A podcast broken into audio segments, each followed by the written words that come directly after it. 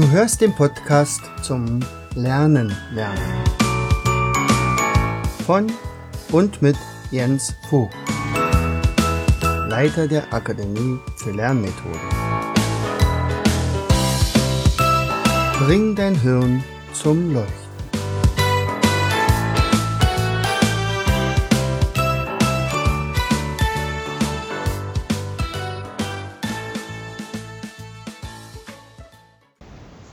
Herzlich willkommen in Vogtis Podcast Show Bringe dein Hirn zum Leuchten.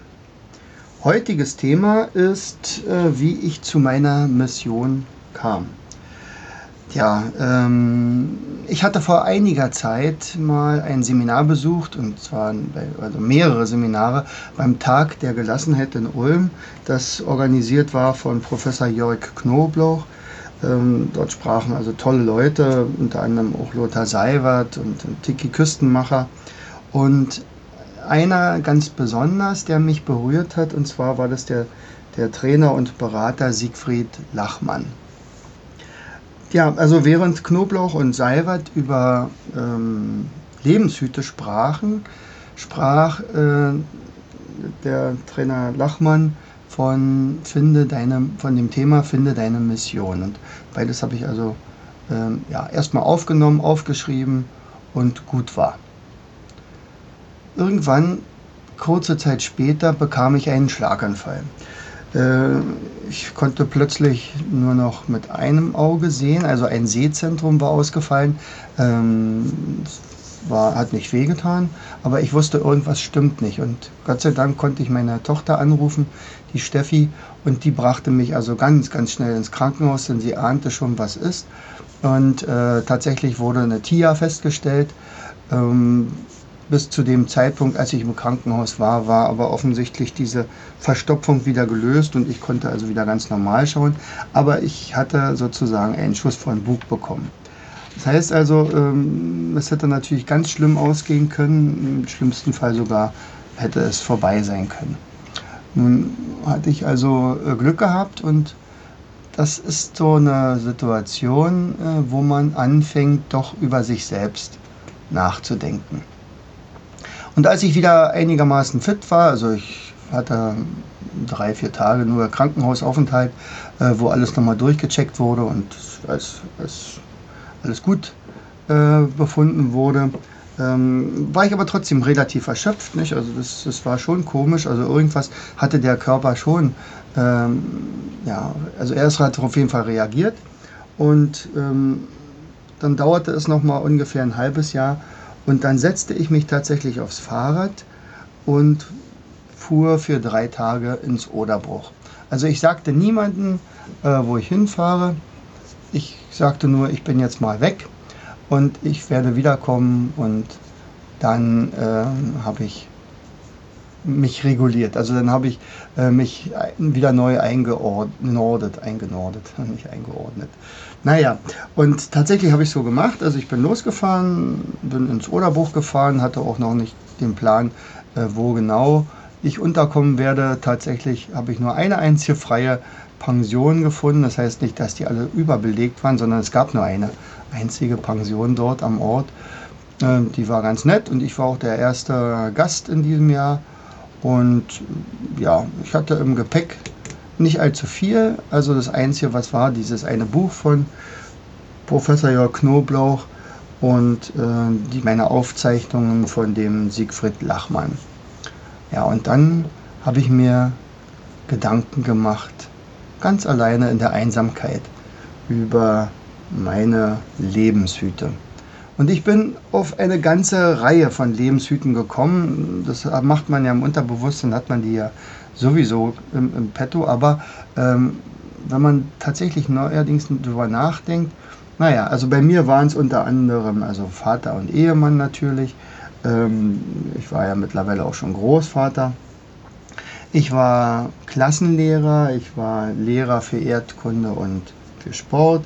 Ich hatte einen großen Verein geleitet, ähm, ähm, die Wood Street Giants aus Fürstenwalde.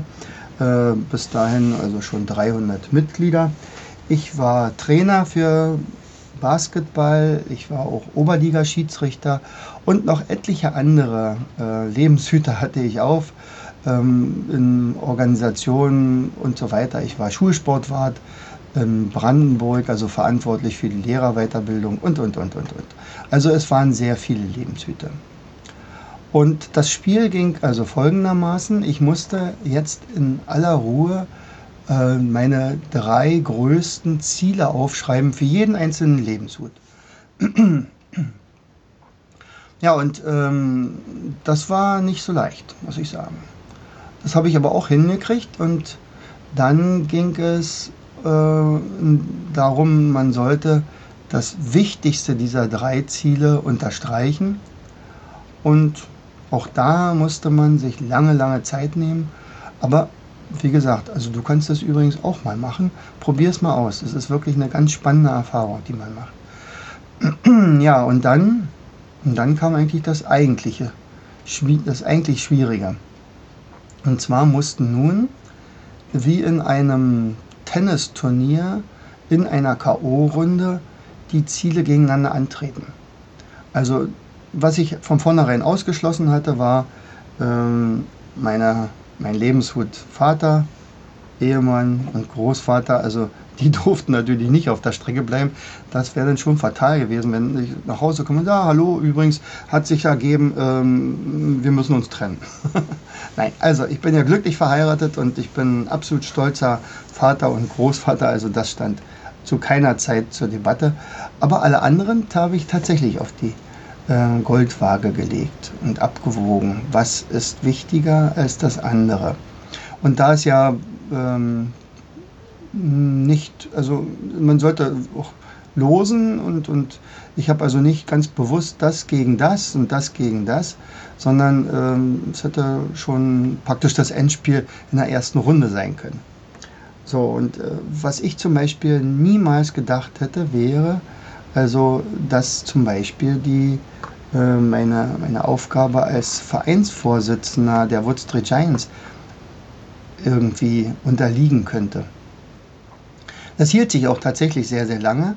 Ähm, denn alle Dinge, die ich bis dahin gemacht hatte, habe ich ja mit großer Leidenschaft gemacht und, und großem Spaß.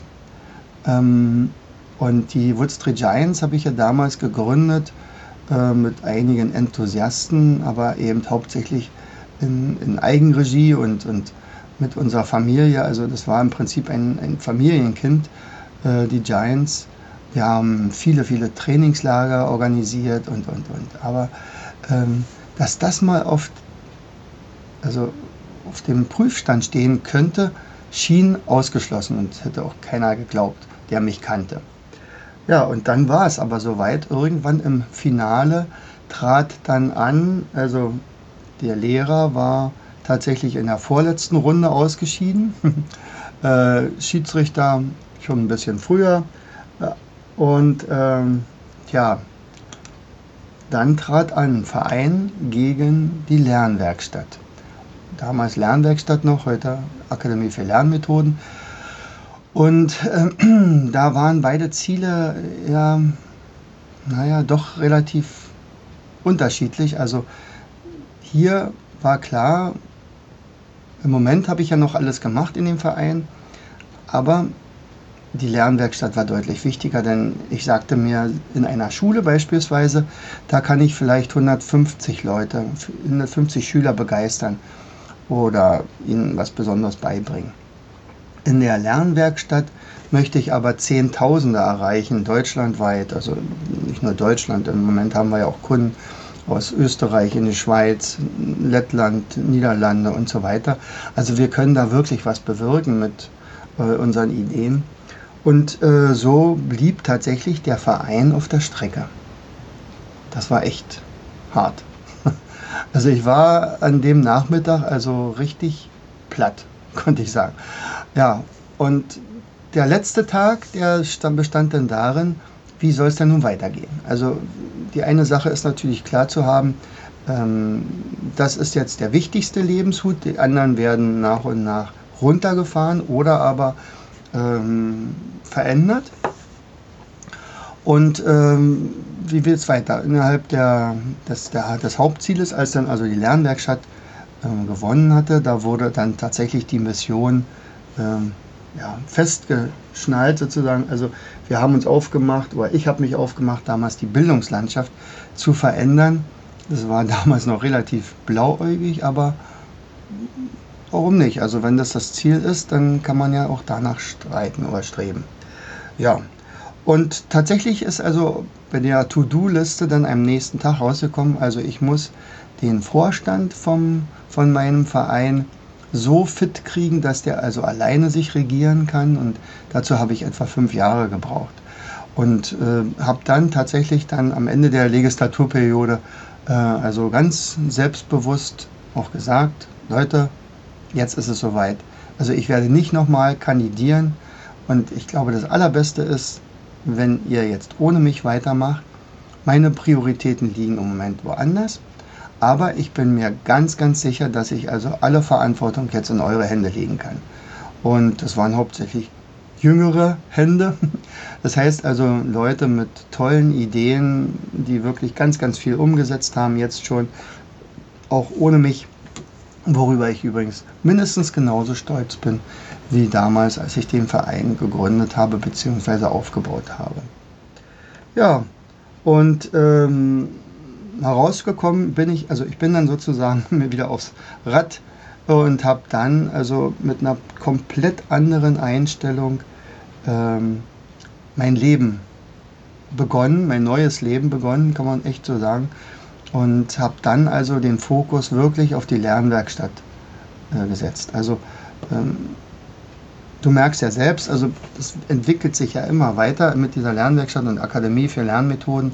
Wir haben jetzt einen großen Shop äh, mit über 500 selbst entwickelten Produkten. Wir haben weit über 4000 Kunden, äh, die bei uns einkaufen. Wir geben Seminare mittlerweile für zurzeit noch 2000 Teilnehmer im Jahr. Das ist noch zu wenig, ich weiß, also wir müssen da wesentlich größer werden, aber wir können echt was bewirken und das, das, ähm, das ja, dem ordne ich praktisch alles unter. Und das merkt unter anderem übrigens auch mein Schulamt oder meine äh, Leitung in der Schule. Also hier ist jemand, der wirklich eine Mission gefunden hat. Und wenn ich also anfange äh, von Lernen lernen oder Lernmethoden zu sprechen und von meinem neuen Kind, also der Akademie für Lernmethoden, das ja mittlerweile schon zehn Jahre alt ist, ähm, dann, dann leuchten die Augen und, und dann habe ich genau das Thema, wo man mich dann wieder bremsen müsste. Ja, also so bin ich zu meiner Mission gekommen und für dich nochmal als kleine Anleitung, also einfach alle Lebenshüte aufschreiben, für jeden Lebenshut drei Ziele setzen, aufschreiben, ganz wichtig, sonst redet man sich eh raus. Dann eines dieser drei Ziele äh, einkreisen und sagen, das ist das Wichtigste. Und dann die in, einem, äh, in einer K.O.-Runde antreten lassen, je nachdem, wie viel man hat. Ich würde an eurer Stelle oder an deiner Stelle ähm, auf jeden Fall die Familie auch rauslassen, aber das ist natürlich absolut dir überlassen. Ja, äh, schließen möchte ich heute mit einem Spruch und damit möchte ich mich ganz herzlich bei dem Siegfried Lachmann bedanken, der mir ja damals äh, diese Idee in den Kopf gesetzt hat. Also selig sind die, die geben, ohne sich daran zu erinnern und die, die nehmen, ohne es zu vergessen. Elisabeth Bibesco. In diesem Sinne herzlichst dein Jens Vogt. Du hörtest den Podcast Das Lernen lernen. Bring dein Hirn zum Laufen. Von und mit Jens Vogt, Leiter der Akademie für Lernmethoden. Gerne lade ich dich ein, uns auf unserer Seite zu besuchen. Klicke einfach auf www.afl-jv.de.